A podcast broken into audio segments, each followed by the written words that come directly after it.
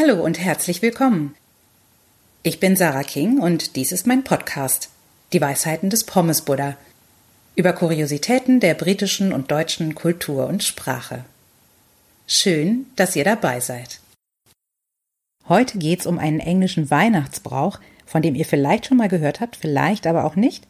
Lasst euch doch mal überraschen.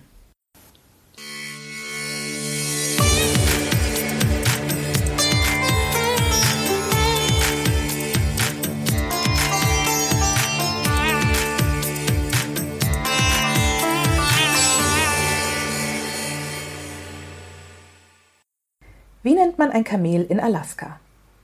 Verirrt. Gemeinhin sind die Briten ja für ihren spitzfindigen und schwarzen Humor bekannt. An Weihnachten jedoch werden sie alle zu Kindern und freuen sich wie Schneekönige, ob jedes noch so profanen Witzes. Solche und ähnliche Schenkelklopfer sind Teil eines sehr britischen Rituals beim Weihnachtsessen, der Christmas Crackers. Am ehesten könnte man diese mit Knallbonbons vergleichen, die ja bei uns allemal an Silvester gebräuchlich sind. In Großbritannien dürfen sie bei keinem Weihnachtsessen fehlen. Zwei Personen nehmen jeweils ein Ende des Cracker in die Hand und ziehen kräftig, bis es knallt. Die Person, die den größeren Teil erwischt, darf den Inhalt behalten. In jedem Christmas Cracker befindet sich die Grundausstattung. Eine Papierkrone, die aufgesetzt und während des gesamten Essens zwingend aufbehalten werden muss, und ein Zettel mit einem Witz im eingangs beschriebenen Stil, der unbedingt laut vorgelesen werden muss.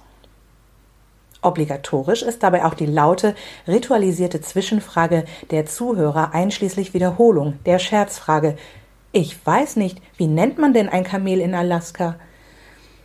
Zusätzlich sind dann noch kleine Gimmicks in dem Knallbonbon enthalten.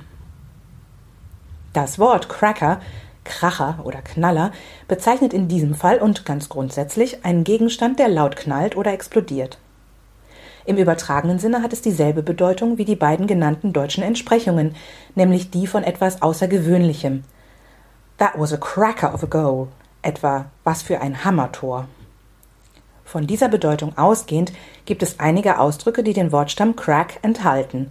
Beispielsweise to have a cracking good time, etwa sich blendend amüsieren. Get cracking, mach mal voran. Oder you crack me up. Etwa du machst mich fertig im Sinne von zum Lachen bringen, aber auch den letzten Nerv rauben. In diesem Sinne wünsche ich euch allen ein knaller Weihnachtsfest. Und nächste Woche geht's um einen echten Silvesterknaller, der aus England kommt, den jedoch kaum ein Engländer kennt. Der Pommesbuddha sagt, Hauptsache ihr verkracht euch nicht, ihr Knalltüten. Das war's für heute. Vielen Dank fürs Zuhören. Diesen Text findet ihr auch auf meiner Webseite www.pommesbuddha.com. Wenn euch der Podcast gefallen hat, würde ich mich freuen, wenn ihr ihn abonniert. Auf bald, eure Sarah King.